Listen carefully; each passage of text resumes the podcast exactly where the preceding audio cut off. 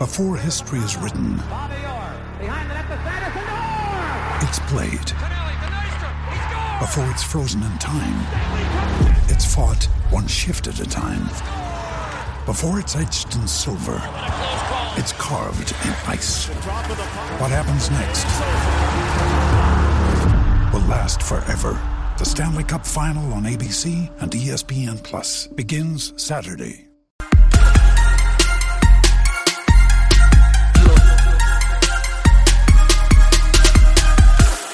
Pues bienvenidos a un capítulo más de Offsiders. Yo soy Mario Sanjurjo y a mi derecha, como siempre, Miki Muñoz.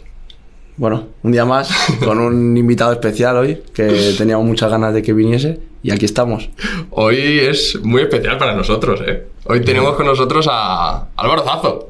Muchas gracias por venir, joder. Gracias, gracias a vosotros. Un placer para mí estar aquí con, con vosotros. Zazo ha pasado por diferentes equipos de segunda B y segunda división y pese a haberse retirado hace unos años, pues sigue muy vinculado al, al fútbol profesional. Así que vamos a empezar pues por el principio.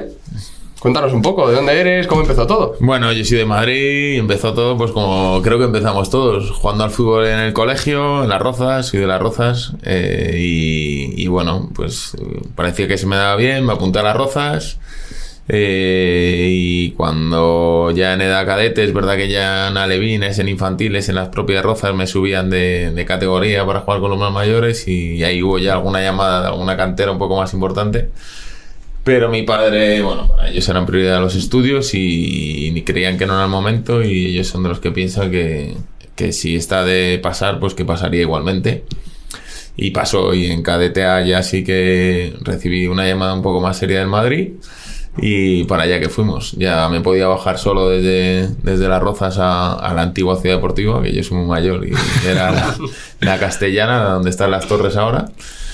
Y ahí empecé mi época de juvenil eh, y bueno, ahí ya me empecé a dar cuenta, bueno, se te enciende la bombillita y dices, uff, que a lo mejor quiero intentar ser jugador de fútbol profesional. Ya en el Madrid te diste cuenta que era, que era lo tuyo, ¿no? Que era Sí, sí, es verdad que en casa siempre me, me, me, ponían los pies en el suelo y me exigían muchísimo con los estudios. Y de hecho he seguido mis estudios, saqué CO y selectividad en aquella. Y, pero sí, sí que al final es lo que te gusta y, y es donde, donde pones todas tus ilusiones sabiendo de la dificultad. Pero bueno, eh, eh, mejor o peor, pues al final mi vida transcurrió rodada de balón y, y, me gané, gracias, siempre lo digo, que todo lo que tengo es gracias al fútbol. ¿Mm?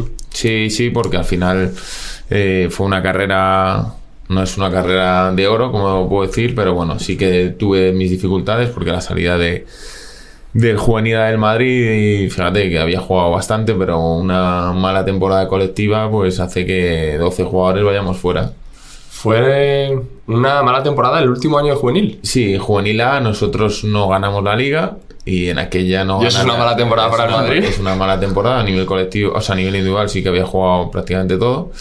Pero bueno, es verdad que hay un cambio de, de directiva, entra Florentino Pérez, entra un nuevo eh, jefe de, de, cantera, cambia Ana del Bosque, que había cogido primer equipo, entra Ramón Martínez y bueno, se produce una serie de cambios y 12 jugadores vamos fuera. Y ahí empieza a ver el fútbol, la realidad del fútbol. La realidad del fútbol, como le pasa a muchos. Sí, yo creo que ahí en juvenil, la salida juvenil A para mí es la, la realidad del fútbol. Y, y, donde me pensaba que iba, iba a ir a algún filial, pues tengo que volver a las Rozas, a tercera división. Ese paso me costó, es la realidad. Y aparte coincidí con un entrenador que no me ayudó del todo.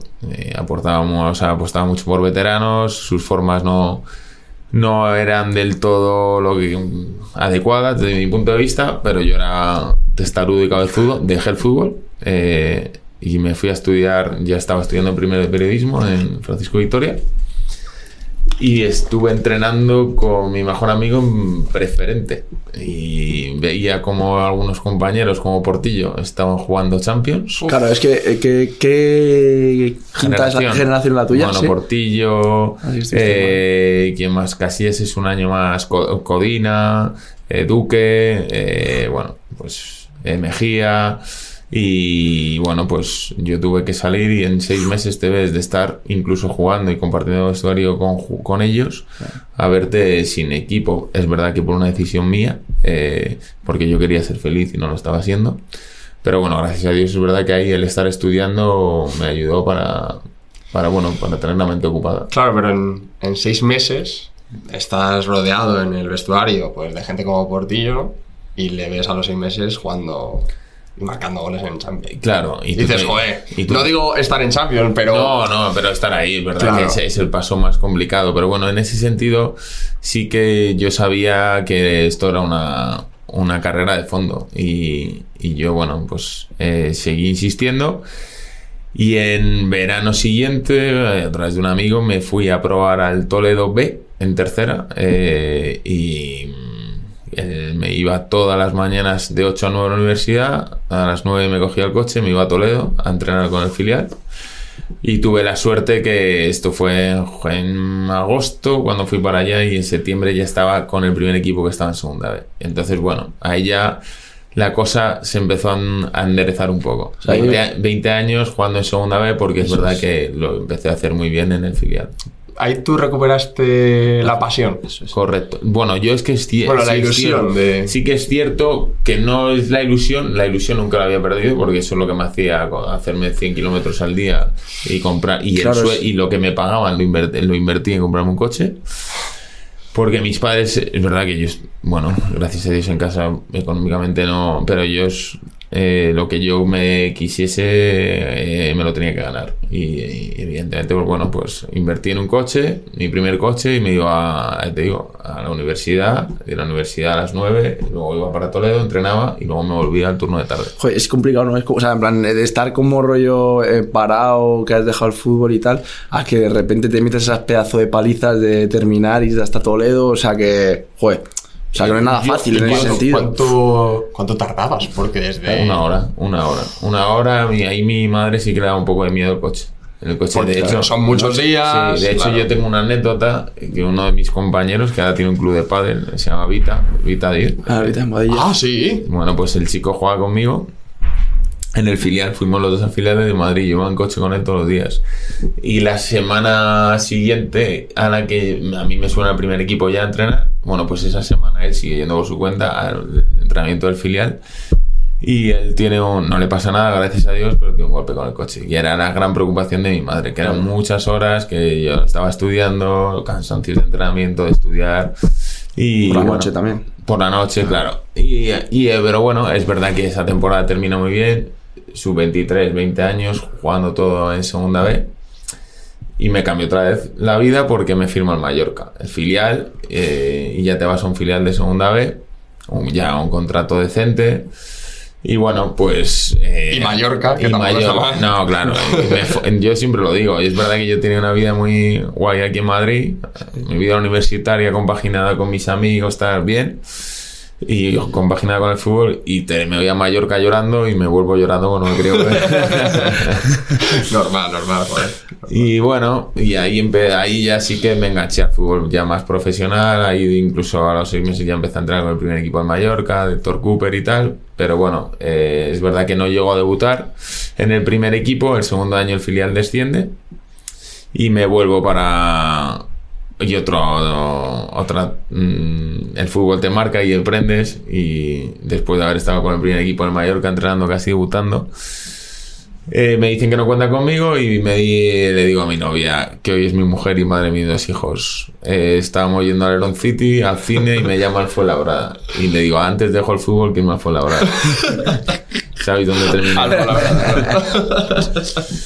Suele pasar. Suele pasar, eh, pero aprendes, aprendes 23 años, segunda vez, bueno, me volví a Madrid, seguía estudiando y tal, pero ese paso también me costó, pero fue mi mejor año, hice 12 goles jugando en medio centro y ahí me ficha el Rayo Vallecano y otra vez me engancho y ahí sí que firmo mi primer buen contrato. Ese ¿Rayo Vallecano qué categoría? Segunda B. Tenía cosas de segunda A, pero es verdad que, que el Rayo me... Segunda vez, pero potente. O sea, muy, muy potente, potente. muy potente, me quedaba en Madrid, seguía estudiando y sobre todo que me, me- económicamente me merecía la pena y ya era 23 años y, y ya me así que creía que era el momento de firmar un buen contrato. Y bueno, pues ahí eh, en el Rayo estuve dos años, eh, tuve una lesión de cruzado, pero bueno, eh, las temporadas en el Rayo, eh, la segunda ¿Ese, ascendimos. ese rayo es de Ruiz Mateos? Ese Rayo es de Ruiz ¿Y Mateos. cómo, cómo, Bueno, cómo- cómo es ese, era ese personaje? Pues ese personaje era la, la- ella, de María Teresa Ruiz, bueno, María Teresa Rivero en este caso, era muy peculiar, era una persona muy cariñosa, era muy cariñosa y, y- y la familia con nosotros, en mi caso, luego sí que hubo problemas, pero en mi caso eh, con nosotros se portaron bien, eran muy amables, muy afables. Luego, evidentemente, a todo lo pasado, pues sí que se demostró que hicieron cosas mal, pero con nosotros, bueno, iban allí 17 nietos y a ¿Sí? dos partidos, y sí, algunos, un, un domingo que se olvidaron a dos nietos, eran tantos que se, quedaron jugando en el- Y bueno, y, y ascendimos en... Ascendimos el segundo año, conseguimos hacer la segunda A, pero yo ese año me había roto el cruzado, me mandan Oh. cedido a Lorca. ¿Te, te lo rompes muy pronto? Eh, sí, me, me- en pretemporada, en pretemporada me rompo el cruzado y pierdo prácticamente todo el año. Ascendemos, me mandan cedido, luego vuelvo al Rayo y del Rayo Leganés. Leganés Tenerife, Tenerife... Pero bueno, bueno, bueno. De- del, del rayo. Al Lorca es segunda vez. eh, bueno, estás. ¿cómo Sí. te- ¿Qué tal te recuperas? Bien, bien. Igual es mi primer cruzado y me recupero bien. Me recupero bien, de hecho... Mola como dicen, es mi primer cruzado. Ya. Sí, porque Ahora no- es que. Sí, no, porque luego, luego Claro, más adelante viene un segundo. Es, mi, mi carrera es un... Eh, bueno, eh, me recupero bien, me mandan cedido a Lorca. Porque me- ¿cuántos años tenías tú de 20, contrato? 20, me- tenía uno más, por eso Vale. me mandan cedido. De- no, de hecho, me- no, miento, me quedaba uno y me dicen que si voy a Lorca y juego más de X partidos y marco más de X goles, tengo que volver a segunda. ¿Te lo pusieron por contrato eso? Sí, Qué curioso, ¿no? Sí, bueno, ellos al final de- veían muy complicado que me recuperase bien, entonces bueno, era una cesión, ellos llegaban a un acuerdo económico bien y lo que hacen es, bueno, asegurarse que si yo lo, lo, lo hiciese muy Tenerte. bien, tenerme, que también era una parte justa y así fue, eh, contra pronóstico, eh, hice nueve goles y jugué todos los partidos según llegué, tienes un partido al principio, en la realidad, pero terminé muy bien y fue muy buen año. Y Joder, es que nueve goles, este jugando en medio, Claro, medio y centro, que si hace dos, doce. Eso, Sí. eso, que son muchos goles. Llegador, Son intentaba llegar, llegar. Y balón parado y demás. Y bueno, y luego otro de los insabores del fútbol. cuando, ahí tengo también ofertas para, para no volver al rayo. El rayo no me deja y al final del mercado eh, me quedo sin ficha por un movimiento del club y me quedo sin ficha. Entonces, bueno. eh, Otra buena gestión de los Ruiz Mateos, ¿no? Que te deja. Sí, justo. Bueno, más yo ahí la achaco a, bueno, pues Mister eh, Dirección Deportiva, no se ponen de acuerdo y al final paga los platos son jugadores. Bueno, bueno, que hoy en día está a la orden del día. Entonces, bueno, ahora lo miro desde otra perspectiva. Y bueno, yo tenía ese contrato y, y enlazo porque un amigo mío es abogado, amigo mío de toda la vida, y me dice, tío, tú esto lo, tienes- lo puedes denunciar, te han dejado sin ficha, tal. Y, y con todo mi orgullo, pues digo que creo que lo justo es denunciar y defender mi contrato y me tiro un año entero sin jugar. Por defender el contrato. Bueno, por defender mi, mi, mi, mi, mi on- Un poco ya honor, ¿no? Sí, honor, defender mi honor, porque que- es verdad que yo había perdido ofertas buenas y no me habían dejado irme. Y, y cuando me quisieron dejar irme, ya era volver a segunda B. Y claro, había dejado pasar cosas de segunda A porque ellos no me dejaron. Y el día 31 enterarme por la web que no tengo ficha, pues fue duro, fue duro. Y ahí lo pasé mal. Por la web. Sí, porque mi mujer se metió en la web y dijo, escucha, no estás en la primera plantilla. Y habían hecho, habían anunciado un fichaje y claro, yo sabía que no había fichas. A ti nadie te había comunicado A mí nada. nadie me había comunicado nada y me enteré el día siguiente. Entonces, bueno, eh, fútbol. Es verdad que ellos yo creo que no eran conscientes del contrato y bueno, al final pasé un año complicado, eh, pero ahí fue igual. Eh, es verdad que el mi entorno, mi familia, mi mujer siempre ayuda. Es verdad que hay compañeros que hoy son muy amigos, eh, como es Mitchell, por ejemplo, otra vez del Girona, era capitán el director, de- el, el doctor del Rayo, bueno, fisios, tal, es verdad que ellos sabían que Porque tú, ¿qué edad tenías en ese momento? 27, 27, 28 y ellos sabían que, bueno, habían visto todo el transcurso de cómo se habían producido los hechos y evidentemente yo tenía que defender lo mío y, y que en ningún momento hubo maldad por mi, por mi parte, al revés, que creo que hubo maldad por la suya. Pero bueno, es fútbol y, Y es normal, y hay ¿no? que reponerse. Y bueno, fue un año complicado, pero... Bueno, pasas de estar eh, haciendo una temporada espectacular a eh, con 27 años no, jugar. no jugar, no jugar, levantar el No, broma. Y ese así que fue muy jodido. Ahí estuvo mal. ese año que... ¿Qué hacía? Tú Pero es que estás seis meses y dices, voy a volver a jugar. O sea, tú pensabas eso. No, no, no son seis, son un año entero al final. Claro, pero digo, el sexto mes ya Sí. decías, oye, ¿qué, qué hago? Pues yo ahí me cuidaba mucho, es verdad que venía a hacer muy buena temporada y lo que pensé es que malo sería que en segunda vez no iba a tener lugar. Y efectivamente, tuve hasta para elegir. Se celebró el juicio, llegamos a un acuerdo al final, eh, muy favorable para mí y... o por lo menos en el que yo entendía que se habían reparado todo el daño que me han hecho.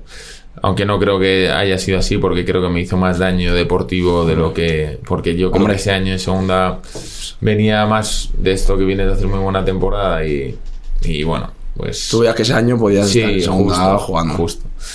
Entonces, bueno, pues otro palo del fútbol, pero bueno, me repongo, voy a Leganés, hago muy buena temporada y. Leganés es eh, segunda segunda B. y me voy a. eh, tengo varias eh, eh, ofertas y me voy a Tenerife a segunda B otra vez, a Ah. intentar ascender. Ahí no asciendo, esos dos años no hay nada. Bueno, fútbol. eh, fútbol bien, fútbol disfrutando del fútbol, eh, playoff, playoff, no asciendo con ninguno de los dos, pero sí que firmo en Guadalajara en segunda. Ostras. Hmm, Hago muy buena temporada ahí en Tenerife y voy- me ofrecen renovar, pero decido sí que ahí eh, dar el salto a segunda ¿Y otra cómo, vez. cómo, cómo es jugar en, en Tenerife? Porque allí la afición, Es, el es- club es es presión, es, es presión, es presión y más en segunda B que parecía que teníamos que ganar todos Sí, partidos sí, y cero. claro. Eh, y, metía, y la gente que va al campo, pues lo mismo, 12, 14 mil personas todos los domingos, 25 mil contra Castilla, y, te- y- y- pero bueno, es verdad que es lo bonito del fútbol, es Hombre. presión, pero yo es un sitio al que hay gente, hay gen- yo sé que hay gente que no se habitúa bien, pero en este caso yo fui con mi mujer y estuvimos encantados de la vida, estuvimos muy bien, y yo es verdad que a lo mejor por todo lo que, lo que he tenido que pasar, pues para mí eso no es presión. Al final, presi- presión es estar jodido en casa sin jugar. Eso es. Y también que lo- tú, todos los equipos estos que has dicho de segunda B, todo lo que la mayoría son equipos de segunda B Sí, es potentes. verdad, o sea, sí. no has estado. No, no, no. Hay equipos de segunda. Bueno, de hecho, luego voy a Guadalajara y la presión es mucho menor. Claro, por eso te digo. Y vas a segunda A. Ah, Pero bueno, decidimos ya, sí que es verdad que ahí influyó que veníamos a Madrid porque me permitía a mi mujer volver al trabajo, ya estamos hablando de 29, 30 y me daban dos años de contrato, pero empiezo muy bien el año segunda. Y circunstancias de la vida, pues jugamos en Villarreal, eh, partido de liga y teníamos el trofeo Alcarria de allí, eh, de amistoso. Y yo no iba a jugar y el mediocentro en el calentamiento se lesiona, eh, el hermano de Johnny Boria, de, o sea, bueno, Johnny Boria, hermano de Saúl. De Sí. Saúl, Saúl Ñíguez, Johnny Ñíguez. sí. Y me dicen, oye, que juegas. Veníamos de jugar sábado, esto era martes, y en el minuto 5 me rompo el otro cruzado contra el rayo. Ostras. Sí, sí. Y me rompo el otro cruzado, ya son 29 o 30, es que no recuerdo, 30 creo. Y bueno, pues me recupero en seis meses y vuelvo todo ese año. Esto es en septiembre, octubre. Y en marzo estoy jugando en Los Pajaritos eh, a cinco meses y, y, cuat- y tres semanas. ¿Cómo afrontaste tú ese momento de romperte el, En, en cruzado? cuanto de- me rompo el cruzado en mi casa, que- le digo a mi mujer que dejo el fútbol. Sí, no, claro, es que al final tienes 29, 30, dices, te rompes otra vez el cruzado. En un momento, en una categoría que, Es un que es muy alta y, joder, es que es un palo. Joder. Sobre Es- todo porque ya sabes lo que es. Sobre pues, todo eso, me da miedo hasta el quirófano. Me da miedo Claro, todo. Me da miedo, mucho miedo todo. Me da mucha pereza todo. Me da, no me veía capacitado. Pero yo siempre lo digo. eh, el primer día estás muy tal, pero luego ya dices estás algo también. Al final, que la, di- que la vida no te ponga lo que eres capaz de sufrir. Ya. Y ahí fuimos para adelante. Y nada, me operaron, salió todo muy bien y volví a jugar. Pero salvamos la categoría. Yo tenía otro año más en segunda. Pero nos descienden administrativamente porque la ampliación de capital de Guadalajara estaba mal hecha. Entonces, ¿qué pasa? Que yo vengo de un cruzado, es verdad que termino jugando, pero no tengo cabida en segunda. Bueno, entonces para quedarme en segunda B decido quedarme en Guadalajara.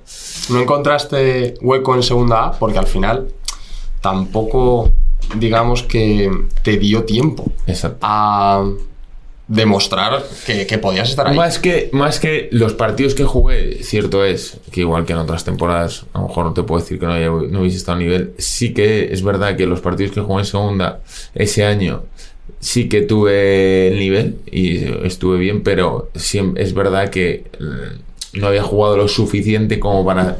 Porque al final vuelvo en marzo y de marzo a junio juego cuatro o cinco partidos y al final no juego todo, sino que la gente duda de cómo estará esa rodilla.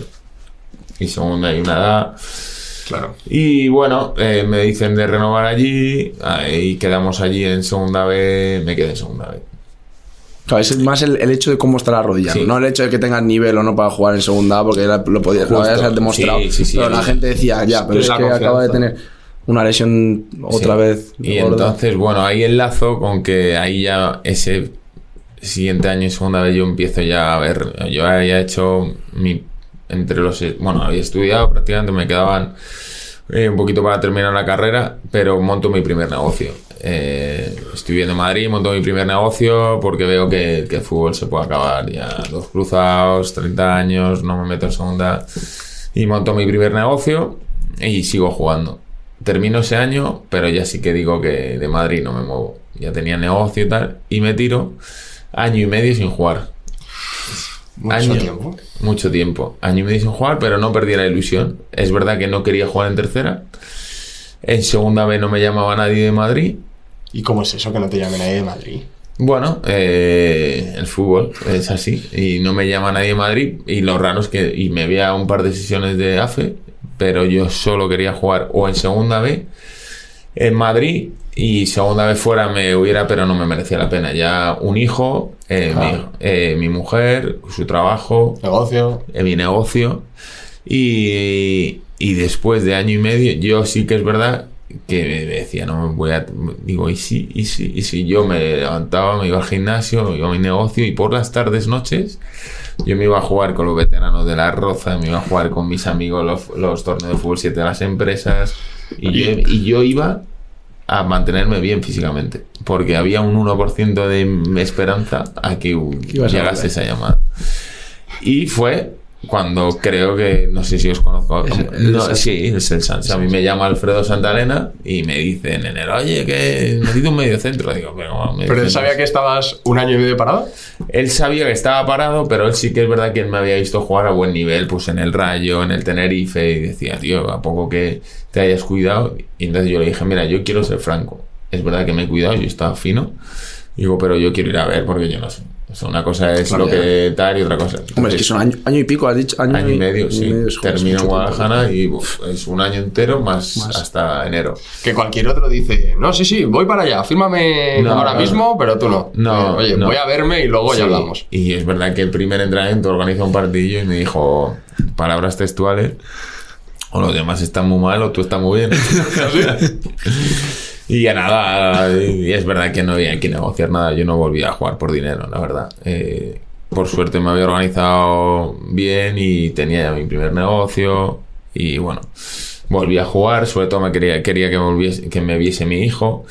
Y, y nada, y volví, salvamos la categoría, que era segunda B, y luego ya creo que es vuestro año. Sí. Es el año Sí. de Alfredo. Es el año de Alfredo El primer año lo haces Sí. con Alfredo, que juegas todo. Sí, el primer año luego con Alfredo, de enero a junio, lo Es que juegas todo. juego todo. Año y medio sin, sin jugar y juegas todo. De hecho, me, me, me una mala pasada porque eh, te digo que voy a probar un miércoles. El jueves o por ahí cerramos el contrato eh, y el domingo creo que me pone titular en Fuenlabrada sin decirme nada. O sea, había pasado del sábado anterior estar jugando una pachanga de veteranos, cualquiera que te puedas imaginar en cualquier sitio. a- y fíjate que ya con esa edad tal, me puse hasta nervioso. Después Sí, de sí, tanto claro. tiempo, digo, escúchame, que a lo mejor hago el ¿Cómo voy a ridículo aquí. que- Pero no, no, no. Jugué en ese Fuenlabrada, está, era el Fuenlabrada que luego ascendió, Luis Milla. A mí ya. Fue la verdad ese Mucho bonito. nivel, además. Mucho nivel, mucho nivel, pero bueno, 65 minutos jugué y a buen nivel. Y luego al siguiente jornada en casa eh, vino el Majadahonda, estamos ahí fastidiados y, y metido goles. Ganamos 4-1, metido goles de córner. Y, me, y dices... ¿Metiste dos goles? Sí, sí, sí. Metido goles de córner, ganamos 4-1. Estaba mi hijo, mi padre, mi, o sea, mi familia. Decía, es surrealista como después. O sea, que estés Tú, tú en ese momento decías, "El año que viene estoy en segunda división. no, pues escucha, que, que- que luego. casi, casi, ¿eh? Casi, casi. Vale. Y, y, y nada, y bueno, luego el siguiente año nos salvamos en el playout. Alfredo quiere renovarme. Y, y nada, y renuevo. El, se- ese año no juego tanto porque tuve una lesión en el dedo que yo creo que ahí cuando viene Julio estáis vosotros. Ah, sí, Julio Sí. Eh, Ese año tal, pero viene Manolo Cano Eso y ahí me... Bueno, al año siguiente, eso, Manolo, Manolo ya es el año siguiente. Sí, pues Sí. por eso, el de Julio Algar no es un año muy bueno para mí, pero bueno. Pero hacéis buen año. Sí, o sea, estamos arriba y tal. A, Alfredo lo echan, pero viene Julio Algar, yo termino más o menos jugando y me ofrecen renovar. Es verdad que mis renovaciones en lo económico yo no peleaba nada. Era Y ellos lo sabían incluso. Ellos lo sabían, pero yo compaginaba mis negocios, me iba a entrenar por la mañana, disfrutaba del fútbol. Y luego viene un año muy bueno para mí, que es el de Manolo Cano, que ahí es uno cuando coincidimos, porque creo que un- yo disfruté mucho por el grupo que había. Yo creo que todos. Sí, Todos todos, disfrutamos mucho. todos, Todo, todo. todos. Terminó jugando de central, como sabéis. Sí, verdad. Y eso poco la gente lo sabe. Yo ese año, en enero, estuve, yo, reci- yo casi puedo ir al Majadahonda segunda A. Cuando el Majadahonda estuvo en segunda ese año. coincidía. Eh, se lesiona No te, Eh, no te hubiésemos dejado, pero bueno, está bien que lo Pero cuentes. no, no, no, pero es increíble. Eh, es cierto que en el Majadahonda estaba Antonio Vilches de director deportivo, yo tenía la ficha B, poca gente tenía ficha po- y bueno, eh, no tenían mucho mercado y bueno, centrales que estuviesen jugando todo, tal, no tenían, que económicamente andaban muy justos. O sea, una serie de parámetros que prácticamente lo cumplían, pero no sé qué perfil encontraron. Al final, bueno, decidieron Sí, no hacerlo. Creo que no me hubiera ido, también te lo digo. Vale, pero. Pero lo cuento porque... ¿De dónde vienes? Eso es. Sí, ha pasado una locura. jugando pachangas con los sí. colegas hace un año Sí. a segunda, casi Y que, y que ese Sanse estaba diseñado para no hacer una. Bueno, la temporada que hicimos. No, no, total, total, total, total. Y, joder, es que. Ahí ya tengo mi segundo hijo, mis hijos me van a ver jugar y yo ese año lo disfruté muchísimo, pero gracias a vosotros. Y ahí, bueno, ahí empezó un poco, yo ahí ya tenía, había montado otro negocio eh, y, y ahí empezó un poco, bueno, pues la relación con vosotros, que decía, joder, me encantaba ayudaros, ser el... Bueno, creo que ayudaba, intentaba ser lo más honesto y, bueno, y ya el año siguiente eh, yo el vuestro año quiero retirarme, pero entra un nuevo propietario, me piden que me quede y en septiembre me quedo en junio, renuevo en junio, ese sí que iba a ser el último, pero en septiembre pasa, pues bueno, eh, una desgracia. Una desgracia y me tengo, ahí sí que ya sí que me tengo que retirar porque... ¿Cómo, ¿Cómo fue eso? A mí me contaron un poco, pero ¿cómo fue? Bueno, pues es verdad que yo me exigía mucho, cuidarme mucho y tal, y es verdad que ese año eh, yo creo que la plantilla que se estaba haciendo no era un poco eh, mi ideal de lo que de donde veníamos. Yo lo pasé mal ese verano por circunstancias y, y bueno, el- el- vamos, empezamos mal la temporada, vamos a Baleares eh, y ahí nos quitan a unos cuantos y a mí me mandan al banquillo. Eh, eh, la vida. Y tenía, ese día me tenía que ir al banquillo. Porque el lunes, por- esto fue un domingo, perdimos y el lunes por la mañana el compensatorio, es verdad que yo, por demostrar que estaba bien, iba full y en el segundo sprint me desplomo. Si hubiera jugado el domingo seguramente me hubiera desplomado en Mallorca. Pero Manolo Cano eh, quería hacer una revolución en el... eh, Yo había jugado todos los partidos disponibles, como sabéis. Sí. Y, y, y no creo que fuese fácil para Manolo. Pero... Para Manolo, bueno, pues yendo al estadio me tachó. Eh, dijo, venga, ya si quito a todos, quito a todos. Y era el primer partido que me iba a quitar en 45 partidos que llevaba con él. Y mira, A lo mejor no era decisión suya, pero. era de- bueno, da igual, o, o era el destino que estaba de que no me pusiese porque me estaba haciendo un favor. Y la mañana siguiente me desplomé. Y bueno, evidentemente, bueno, eh, salí para adelante en el estadio y luego en el hospital parecía que iba todo bien y el día siguiente la prueba de esfuerzo pues detectaron que tenía una arteria obstruida, me tuvieron que operar, poner un stem y se acabó el fútbol. pero- Ahí sí que sí. Ahí sí que sí, ahí entró mi mujer por la habitación y Dijo, ya, ¿no? Dos Ya niños, eh, ¿Esto una con qué vida edad hecha, te- tenías ahí? ¿Qué edad? 37, 37. Gente, Y, y, bueno, es que yo creo que. Bueno, ya era. Sí, ya era una locura. Ya ¿no? era una locura, más mi vida hecha, mis hijos, mis negocios, gracias a Dios, la cosa... eh, Pero era una locura incluso, incluso sentirse mal por no seguir. Porque Sí. es que ya lo habías hecho todo. Sí, sí, sí, sí, sí, total, total. Y sobre todo que es una ca- carrera, ya te digo, de muchos golpetazos, pero muy testaruda y muy... Sí. Y soy muy de fútbol. Me gusta mucho entrenar, me gustaba mucho el vestuario. Y yo no sé si no hubiera pasado eso, hasta- a lo mejor estábamos Sí, enfrentándonos hoy en día. Hombre, es que te tiene que gustar, con todo lo que nos has contado, toda la historia, te tiene que encantar el fútbol para Sí. tener esos. ¿Cuántas veces has.? Dos veces, ¿no? Que has Sí. dejado el fútbol, que Sí, has estado un tiempo parado. Joder, Sí. sí. me gusta Y mucho, que tío. tú en el Sanse, cuando coincidimos, estabas con 35. Sí, Con 35 años estabas de central. Que a ver, era segunda B, pero aún así está hablando de que estaban todas las canteras: Real Madrid Castilla, Atlético de Madrid, em, estaba de Valladolid. O sea, gente muy rápida, muy física. Y ahí estabas tú de central, 35 años. Y sobrado.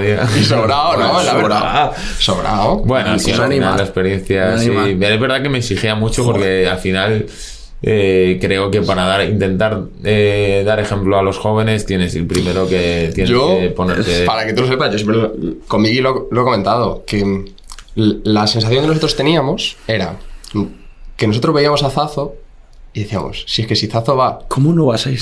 ¿cómo no va a ir yo? Bueno, ¿Cómo no sí, voy a ir sí, yo? Si es se que tengo que ir el, agradece. el doble. No. Se agradece, se Era una, agradece. daba gusto. Y además que eh, justo cuando tú contabas que tu madre se preocupaba porque tú ibas en el coche eh, a tantas horas ahí a Toledo, digo, joder, la de veces que Zazo esa temporada se partió algo. Sí, joder, ya te digo, ya te digo. Eh, pero No, no, no había partido que no salía con la. Sí. ¿Alguien sangrando? Todos. Sí, Tiene que ser él. Sí, pues bueno, al final es verdad que intentaba dar ejemplo y si voy, voy. Es verdad que yo lo que os comentaba antes, que enlazaba que no quería jugar en tercera porque para mí el fútbol era mi profesión y yo Claro. como profesión me la quería sentir yo y lo que tenía alrededor tenía que ser profesional. Evidentemente, lo mínimo profesional era segunda B. Eh, oye, eran mis decisiones. No, no. Yo no, no podría, que no lo sé, pero no quería ir a preferente o a tercera y a ver compañeros que no se lo tomasen igual en serio que yo.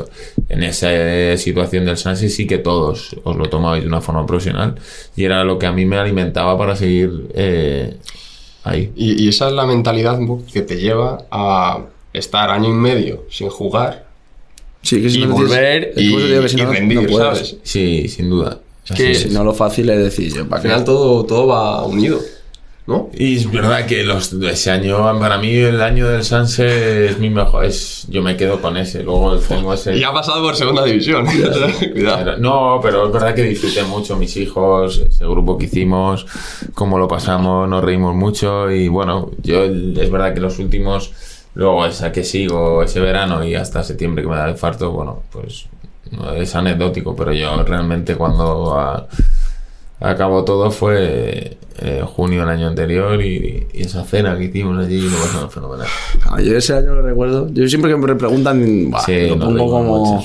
mucho. Y tuvimos una suerte nosotros de estar en ese vestuario. Y, y diría que el resto de personas también lo dice. No, no, 100%. Sí, ¿no? Puede ser que las hablaba, 22 sí. personas que, o, bueno, 26, 27 personas que pasamos ese año allí, sí. eh, dirán lo mismo a lo mejor. Y que el fue su cuerpo mejor técnico, año. el cuerpo técnico, yo hablo con muchos y dicen que ellos tenían mejor ambiente que nosotros todavía en, su, sí, en su caseta. ¿verdad? Sí, sí, que sí. que, que liaban unas ahí en el, con el de al lado, con el comunio este que jugaban al. Nada, fue un, un gran año y sobre todo que te llevas, pues eso. A mí el otro día cuando me dijisteis, pues al final es lo más bonito del fútbol, cuando recibes la llamada a lo mejor con gente que no hablamos, pero que te levantan el teléfono y estás ahí. Y creo que es lo más bonito. A mí es lo que me quedo. Yo creo que nos, nos pasará eso con, con todos los de ese año. Sí, sí, sí. Todos, todos, todos, todos. Yo personalmente me llevo a todos. Sí. No me dejo a ninguno. Nada, fue un muy buen año. Nosotros quedamos unos Y de ahí Y de ahí, pues Que- mira, de ahí fue un par de meses fastidiados. Para mí es muy importante que, que es un mensaje que tienes que tener un plan B. Y eso yo se lo digo a, a los jugadores con los que ahora trabajo. Porque no sabes, a mí me pasó con 37, pero te puede pasar con 22. Entonces tienes que tener siempre un plan B. En este caso, estudiante 2, que, lo, que siempre lo han tenido, pero hay muchos que no. Y bueno, empiezo, sí que tenía claro que quería seguir ligado al fútbol, no sabía de qué forma, empiezo el curso de director deportivo, porque me gusta mucho ver fútbol, analizar fútbol, ver los futbolistas que pueden tener, eh, que pueden ser interesantes, pero bueno. O sea, tu plan era ser director deportivo. Bueno, mi- Bueno, mi- estar mi- vinculado al fútbol. Es verdad que a mí mis, en, nuestro, en mis negocios, nuestros negocios, que, que todo lo llevo con, con mi hermano, eh, me demandan horas y sí que ahí empecé a pensar que una dirección deportiva es un poco incompatible, pues porque al final yo lo que daba de comer en mi casa son mis negocios y el fútbol es muy inestable.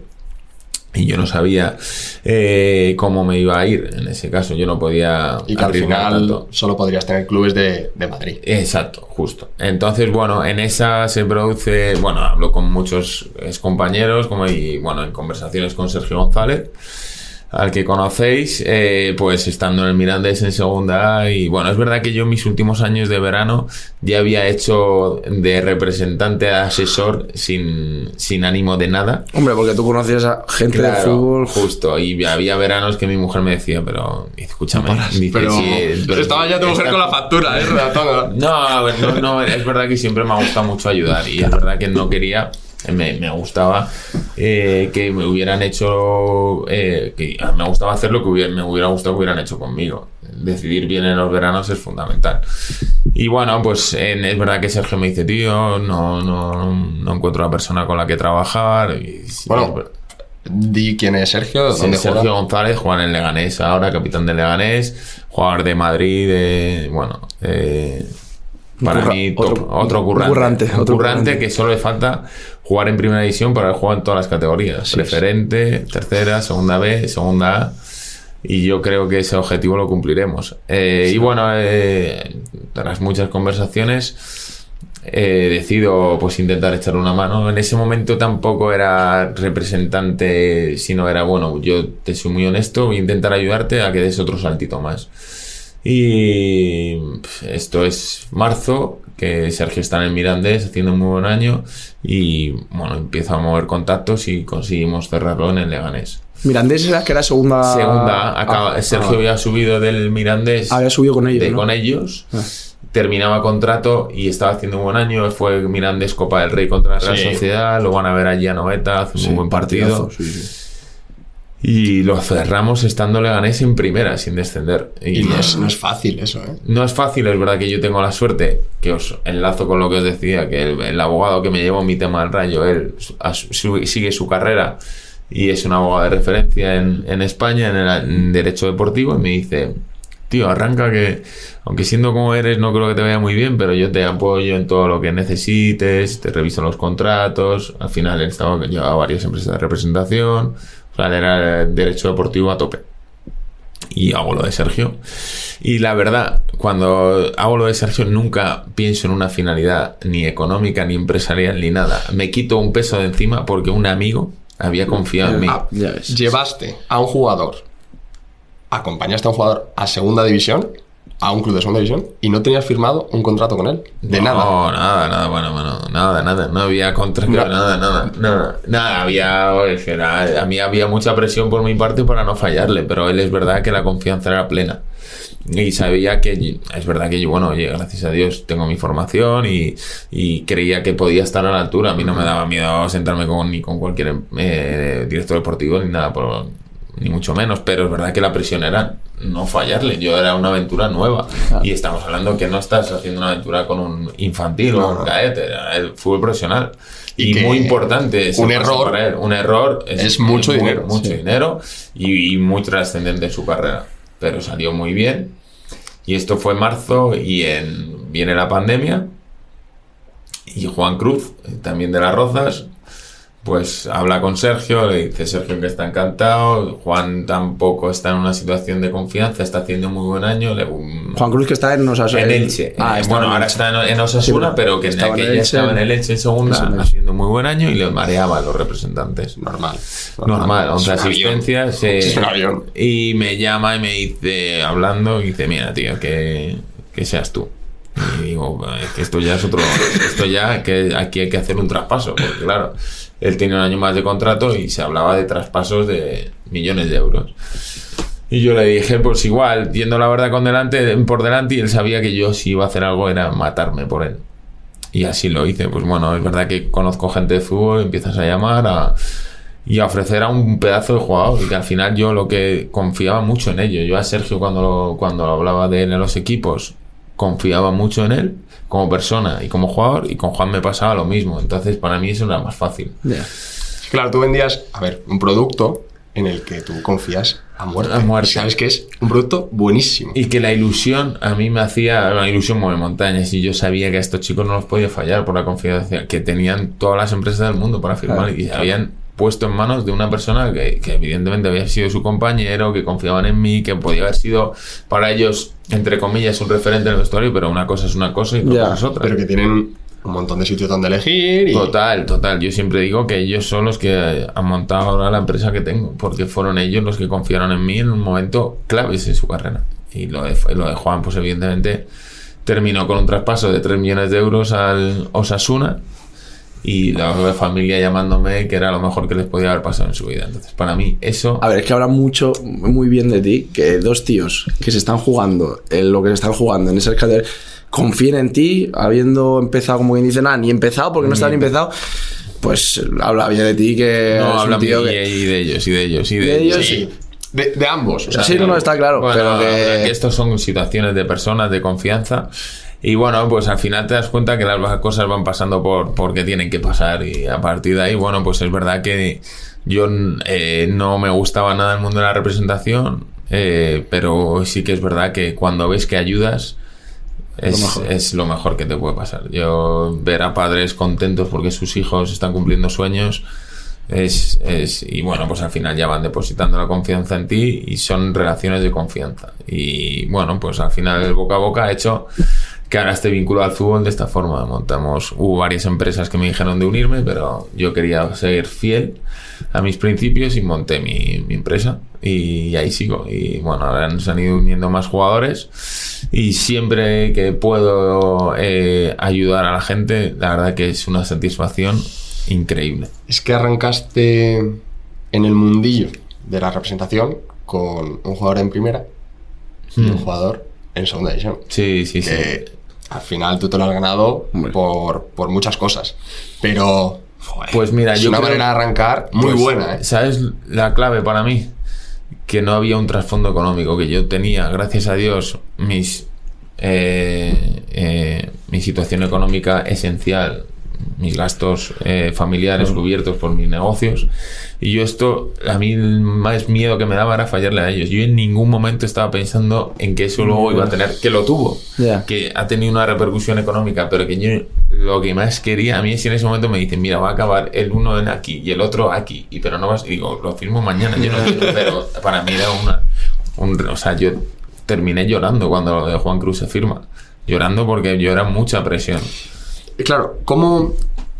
El el proceso de compra y luego su posterior firma en el contrato, condiciones, es muy largo. ¿Cuánto puede tardar un club en firmar un era contrato? un caño muy, muy, muy particular por COVID, pero de Juan termina ascendiendo en Girona, él, en domingo, finales de agosto, que se fue el COVID, que el playoff se jugó tarde.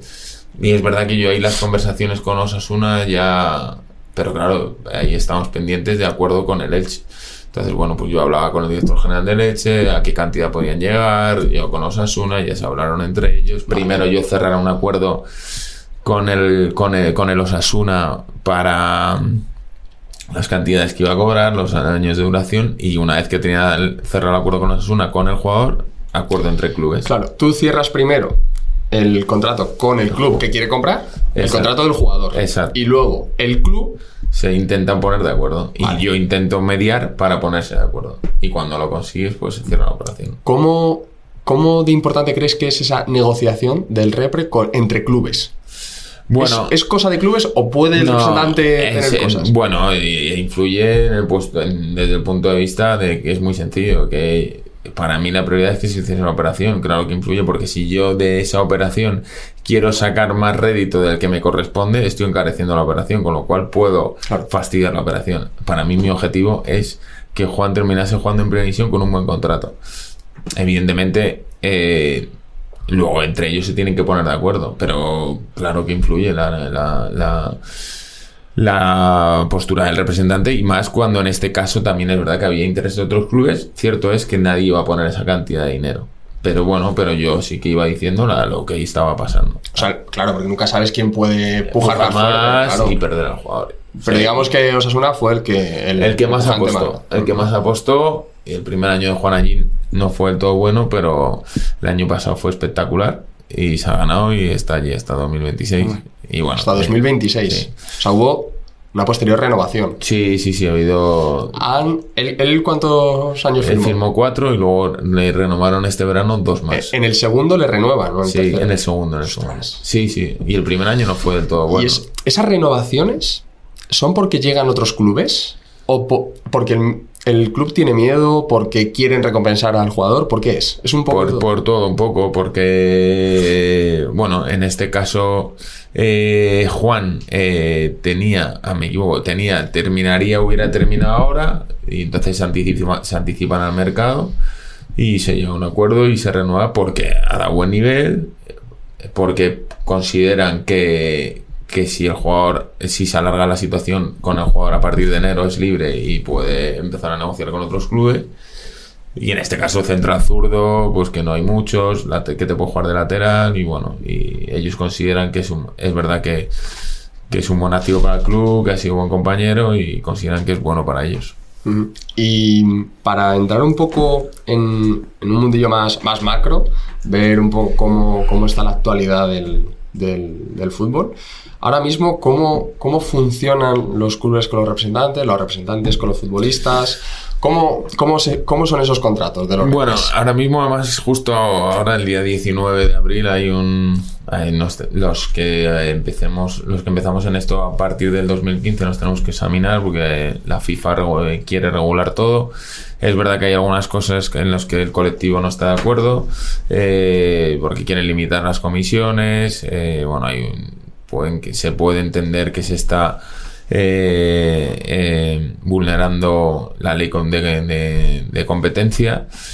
Y bueno, en eso, en eso está el colectivo para intentar eh, eh, llegar a acuerdos y que, y que no se acepte todo lo que la FIFA ha propuesto. Pero sí, a corto plazo lo que quieren es regular todo el tema de, de licencias, que haya que pasar una serie de exámenes, regular también el trato de los agentes con los menores, que yo ahí también estoy de acuerdo porque es verdad que yo lo que trabajo es todo fútbol profesional y si se trabaja fútbol cadete eh, infantil creo que tienes que cumplir y entender muy bien lo que es el fútbol porque creo que se puede hacer mucho daño. Es que es un mundo, yo creo, complicado, ¿no? El mundo ese de la representación. A lo mejor a ese eh, no. eh, tú, claro, como tú estás en Yo- el nivel profesional, Yo a ese, es diferente. yo a ese Pero- nivel me, me cuesta mucho, me cuesta mucho porque yo no yo me niego a decirle a un padre que su hijo va a ser futbolista. Claro. Con...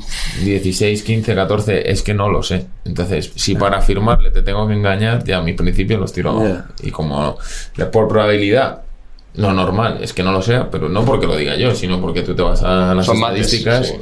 Y entonces yo no me voy a sentar con un padre y decir que su hijo va a ser futbolista para que firme conmigo. Entonces, por ahí seguramente no pueda captar. No lo sé, no intentado tampoco. El chico más joven que llevo es el, el hijo de Mitchell que juega en el Madrid, que es un Es el hijo de un amigo, entonces... Claro, claro. y no, y el trabajo me lo hace el padre, el que le mete caña es el padre, con lo cual, en este caso lo tengo fácil. Este, yo lo que hago es rebajar un poco la. Pero es verdad que a mí, eh, yo ni la palabra representante, yo lo que soy de ellos soy acompañante de viaje, asesor. Es verdad que les intento ayudar en todo, en su planificación financiera, en su formación. Bueno, pues intento que esto no sea que cuando yo, cuando ellos acaben sus carreras, no voy a decir, oye, hasta luego, borro el teléfono. No, no. Aquí me van a tener, son, relaciones personales Y eso lo- a mí es donde yo he encontrado el punto que me gusta. Y creo que influye mucho en su rendimiento. Y creo que si ellos se tienen que centrar en jugar, yo les, desde mi punto de vista, sin meterme en el trabajo de, los entrenadores, pero sí que les digo dónde creo que tienen los márgenes de mejora, dónde pueden mejorar, cómo están psicológicamente. Hay muchas face- facetas de los jugadores que la gente no ve y que si, como yo lo que creo es que manda el verde, si yo le ayudo a rendir en el verde, para mí el verano será más fácil. Si tú no juegas, para mí se me va a complicar. Entonces, ¿qué es lo que está en mi mano? Ayudarte para que rindas mucho y yo lo tenga más fácil. Es como yo entiendo esto. Claro. No, no, es que tiene todo el sentido del mundo. También luego hay un montón de, de problemas, ¿no? Oye, pues no juega por lo que sea, es muy joven, a ver cómo manejas eso. Es que el, del, que, el que tiene al lado es muy bueno. Pues todo muchas eso. cosas. Yo he vivido ya en este trasiego de tres años, he vivido de todo. Y lo que intento es darle buenos consejos. Soy yo, yo a él y creo que es fundamental. Los entornos son fundamentales porque al final el mister te lo puede decir de una forma, pero tú vas a pensar que el mister es un cabrón porque no te pone. Y yo le hago ver la perspectiva porque como también tengo amigos que son entrenadores en primera división, pues también les hago pon- ponerse en la otra perspectiva. Y cuando le consigues al jugador hacer entender ciertas cosas, a la larga tiene recompensa. Juan al principio nos asuna, primer año fue complicado. Yo le dije, hazme caso que esto va a llegar. Y va a llegar yendo el primero a entrenar, yéndote el último, siendo buen compañero, y le llegó. Y pasó de, de tener dudas sobre él a, renovarle y ayer, y ayer allí ser un jugador importante. Entonces, creo que ese, ese entorno, digo, representante, asesor, lo que sea, es, fundamental. ¿Y cómo es cómo está ahora la, actualidad de los, de los repres con esta nueva legislación que me has dicho? ¿Van a fijar algún tipo de, digamos, de límite a las comisiones? ¿Se van a meter Quieren- en esas transparencias? Sí, quieren que se registren todos los contratos con los jugadores, quieren que, se que, que haya un límite de comisiones. Yo ahí no estoy del todo de acuerdo porque al final, eh, a lo mejor para el trabajo que hago yo para un chico, no es, a lo mejor mm, para mí es un 10% y para el chico es un 5%, Ya. lo tendré que poner yo de acuerdo con el chico. Eh, o el trabajo que hago para el club, si le consigo a un jugador que para el club sea interesante, no tiene que venir nadie a limitarnos tú. Como yo me muevo en el sector inmobiliario y a mí tú le puedes dar un valor a un proceso de venta de tu casa en un 5% y otros son un 2%, pero será un acuerdo entre tú y yo, no que nos vaya a venir nadie a decirnoslo. Entonces, partiendo de esa base, creo que hay puntos del, de- del nuevo reglamento que está bien, como es el intentar eh, hacer exámenes, formaciones, porque al final se está jugando con la vida deportiva y personal de, de mucha gente y creo que ahí yo el nivel de exigencia lo pondría muy alto para que el filtro sea, porque al final a, a día de hoy, hoy puede ser representante cualquiera y yo ahí pondría el límite y el filtro muy, muy elevado. En lo otro, pues yo creo que hay puntos en los que, en los que discrepo. Pero eh, ahí está el colectivo para intentar eh, llegar a acuerdos. En las grandes empresas, evidentemente, esto es un business que mueve mucho dinero. Y creo hasta donde sé que incluso se va, se va a demandar porque, porque, porque no, por lo que te decía, al final se está jugando mucho y además eh, echa la ley, echa la trampa, lo que se va a fomentar es malas praxis. Al final, pues bueno, eh, el club solo me puede pagar un 3%, pero Pero te voy a pedir más para el jugador y, el- y es el que le da más al jugador, el jugador me lo va a dar a mí. ¿Y de qué forma me lo va a dar al jugador? Pues y para intentar ahorrarse el IVA de las facturas, pues ya sabemos todo. Ya. Pero de cara a la galería queda bien. Claro, de cara a la galería queda bien, pero yo creo que se puede quedar bien, pero eh, hay ciertos puntos que, que, bueno, que ya te digo, que a mí intentar que haya transparencia eh, me parece fun- fundamental, pero... ¿Qué, qué es lo normal ahora en el mercado español? ¿Qué, ¿Cómo es? em, ¿Cómo son las comisiones de los repres? La, la media del La mercado. media, lo normal es un 10%, un 10% y yo y lo normal es que si no te lo paga el club, te lo paga el jugador y bueno, eh, claro, yo soy muy transparente, yo pongo copia en- en- de los emails a los jugadores y, le- y les doy los contratos que yo firmo con los clubes, pues bueno, evidentemente Eh, yo no trabajo todos jugadores de primera y segunda división. También hay, tengo un par de chicos que es que jóvenes que están en, en, en primera red o en segunda red. Yo ahí los sueldos, en función a los sueldos que sean, pues intento pues no cobrarles porque, bueno, porque estos son, son apuestas.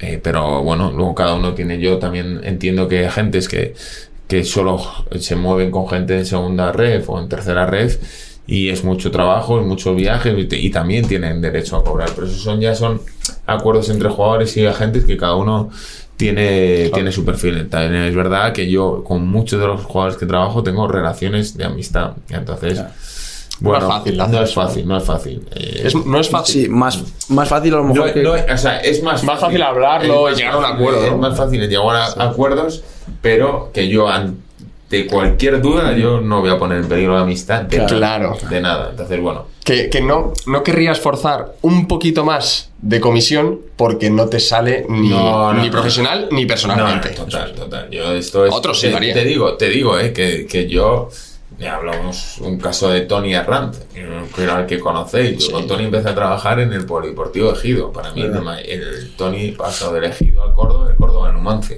Para mí eso, ponerle a Tony deportivamente donde creo que se merece, pues para mí no, la variable económica, comisión, pasa... Se llena más lo otro, por supuesto. Claro, pasa a un tercer plano. Y, y encima que creo que el futbolista cuando se es honesto y cuando se es transparente y cuando nos ayudan, porque todavía me considero respondemos. El problema es cuando vemos cosas raras. Y de hecho yo hay jugadores con los que trabajo que están trabajando conmigo porque han visto cosas raras de cobrar al club y luego cobrarte a ti. Bueno, al final Es que ahí está la diferencia, yo creo. Yo creo que la diferencia, bueno, que hay, un- hay mucho, vamos, hay muchos tipos y mucho tipo de gente. Pero en tu caso, que yo creo que es que no buscas el. eh, que tu satisfacción está cuando tú ves que Tony Arranz pasa del elegido al Numancia, no cuando ves que te recibes no sé cuánto dinero por haber hecho esos trapasos o esa firma. para de- mí, eh, no, Y pero muchos que no, no- son así. Hay muchos casos que no son así, Bueno, desgraciadamente. Yo lo que decía, creo que es fundamental que esto empezó de una forma a seguir vinculada al fútbol, pero yo es que en, en ningún momento pensaba, oye, evidentemente tengo mi visión empresarial y intento darle a mi empresa que ya he creado también hay también hay un proyecto bonito, Sí. intento cuidar pues eh, nuestra imagen, bueno, pues hay un proyecto, pero que en la finalidad creo que a la larga eh, te vuelve más lo económico cuando no piensas de primera en lo económico que cuando ya de primera se te ve el colmillo.